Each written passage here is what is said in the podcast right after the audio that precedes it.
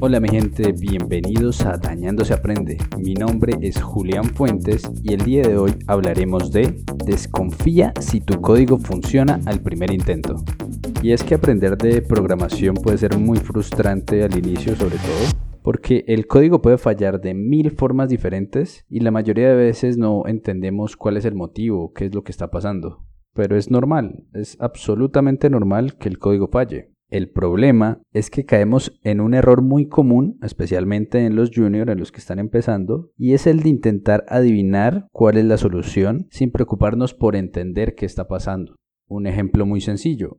En un ciclo for iniciamos una variable i, por ejemplo, en 0 y le decimos que ese ciclo se repita hasta que i llegue o sea menor a cualquier número. ¿Qué pasa? Vemos, ejecutamos el código y vemos que el ciclo corre una vez más de lo que nosotros planeamos. Inmediatamente no vemos qué está pasando, sino que corremos a aumentar o disminuir un número en el ciclo, sin saber, por ejemplo, si estamos confundiendo el concepto del tamaño de un vector que empieza desde 1 con la posición de un vector que empieza desde 0, por ejemplo. Porque la idea no es adivinar y adivinar simplemente para que funcione, sino entender qué está pasando para que nuestro código sea de calidad. Y si tenemos en cuenta que el 99.9% de las veces las máquinas van a cumplir bien su papel, es decir, que van a hacer lo que nosotros les escribimos que hicieran, entonces nos daremos cuenta que siempre, siempre o casi siempre el error es nuestro. Tanto así que todos los errores humanos se conocen en nuestra industria como errores de capa 8. ¿Quién está en capa 8? El programador, el tester, el ingeniero, el que esté a cargo. Pero una vez aceptamos que es nuestro error y que no es el de la máquina, es mucho más fácil pensar en el motivo de ese error e intentar entenderlo, encontrarle un sentido lógico y poder solucionarlo, sin tener que frustrarnos o estresarnos en el camino. Y para encontrar esta solución hay dos caminos. El primero de ellos es entender el error con los conocimientos teóricos, las bases teóricas que ya tenemos. Cuando es un error conocido o un error de sintaxis porque nos faltó escribir algo o escribimos algo de más, es sencillo buscar el error en el código, cambiarlo de acuerdo a la teoría que conocemos y de esta forma solucionarlo. El camino número dos es cuando el problema supera nuestro conocimiento. En este caso, lo que podemos hacer es buscar en páginas como Stack Overflow, en las documentaciones oficiales o en diferentes foros, incluso muchos tienen foros oficiales de, de, la propia tecnología, y probar diferentes soluciones y respuestas que ahí nos sugieran. La cuestión es que siempre, siempre debemos entender tanto el porqué del error como el porqué de la solución. Es decir, por qué me está, qué me está causando ese error y por qué lo está causando y por qué la solución que me sugieren funciona para solucionar mi error. Siempre tiene que quedar eso muy claro, porque es 100% seguro que lo vamos a volver a necesitar. Ir entendiendo esos errores y recordando las soluciones y los motivos es lo que nos hace ganar experiencia. Y con la experiencia también aprendemos que hay que saber buscar el error, porque muchas veces, especialmente cuando estamos iniciando, solo vemos en la consola o en los logs que algo falló, pero resulta que ahí casi siempre está muy claro el error, y perdemos tiempo y energía porque no sabemos leerlos, no sabemos entender esos logs. Vemos toda esa información como mensajes escritos en mandarín, todo en letras rojas, caos por todo lado, no entendemos nada. Y si tan solo supiéramos leerlos, encontraríamos la respuesta en muy pocos minutos. Por eso es muy importante entender los diferentes tipos de errores, decepciones que se pueden dar y además el contexto en el que se da el error, porque no es lo mismo un error en tiempo de compilación a un error en tiempo de ejecución, por ejemplo, para los lenguajes que son compilados empezando porque los errores en tiempo de compilación se leen de arriba hacia abajo, mientras que un error en tiempo de ejecución se lee de abajo hacia arriba en los logs o en la consola, porque el último error que aparece es el más importante.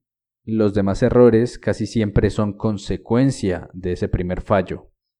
Y si definitivamente ni la consola, ni los logs, ni los foros, ni Stack Overflow son una opción, tienes que tener en cuenta que con errores tan locos que a veces aparecen, tu mejor amigo es el debugger, porque en serio te sorprenderías con los errores tan locos que pueden suceder. Incluso puede que en tu ambiente local funcione bien, que es algo muy común, y cuando se pasa a otros ambientes, ya sea de pruebas o de producción, salen errores que nunca te salieron a ti y de hecho tú los pruebas y no te salen. Entonces, en estos casos, y bueno, en general en todos los casos locos, tu mejor opción es recurrir al debug. Hacer debug es lo que te va a permitir solucionar ese error y a no desperdiciar tanto tiempo en el camino. Pero todos o la gran mayoría, cuando estamos empezando, no usamos el debug, ya sea porque nos da pereza lanzarlo, porque no lo entendemos, porque no sabemos cómo se hace, pero es una herramienta vital que nos evita perder un tiempo increíble porque vemos el momento exacto, la línea exacta donde el código falla, incluso vemos los valores exactos que tenemos antes de que el código explote. Entonces esta información nos da todo el contexto para inferir o encontrar cuál es el error. Yo sé que respecto al arte de hacer debug habrás visto muchos, muchos memes, pero realmente no importa si utilizas todas las herramientas pro de debug o si simplemente lo haces imprimiendo miles de mensajes en consola. A fin de cuentas, lo importante es que encuentres el error, lo entiendas, busques una solución y sepas por qué esa solución es la mejor para tu caso, para tu error, que no te estreses, que no te frustres y lo más importante de todo, que consigas un código que funcione y sea de calidad.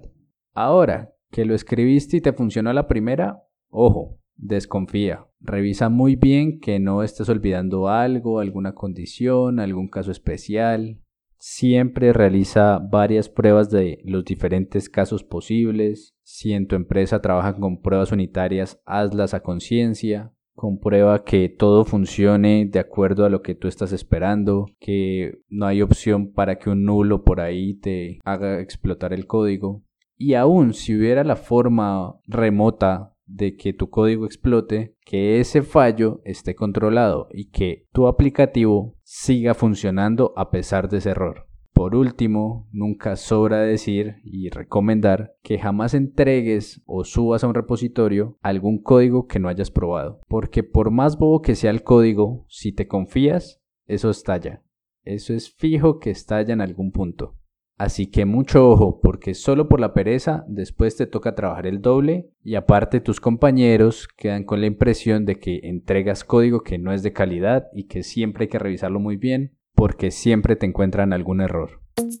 Así que eso es todo por hoy mi gente. Ya sabes que si tienes alguna duda o quieres contactarme, ingresa a julianfuentesv.com y utiliza la red social que más te guste. Sígueme en el Instagram de arroba danandoseaprende donde subo más contenido y aclaro muchas de las dudas. Y bueno, nos escuchamos pronto mi gente.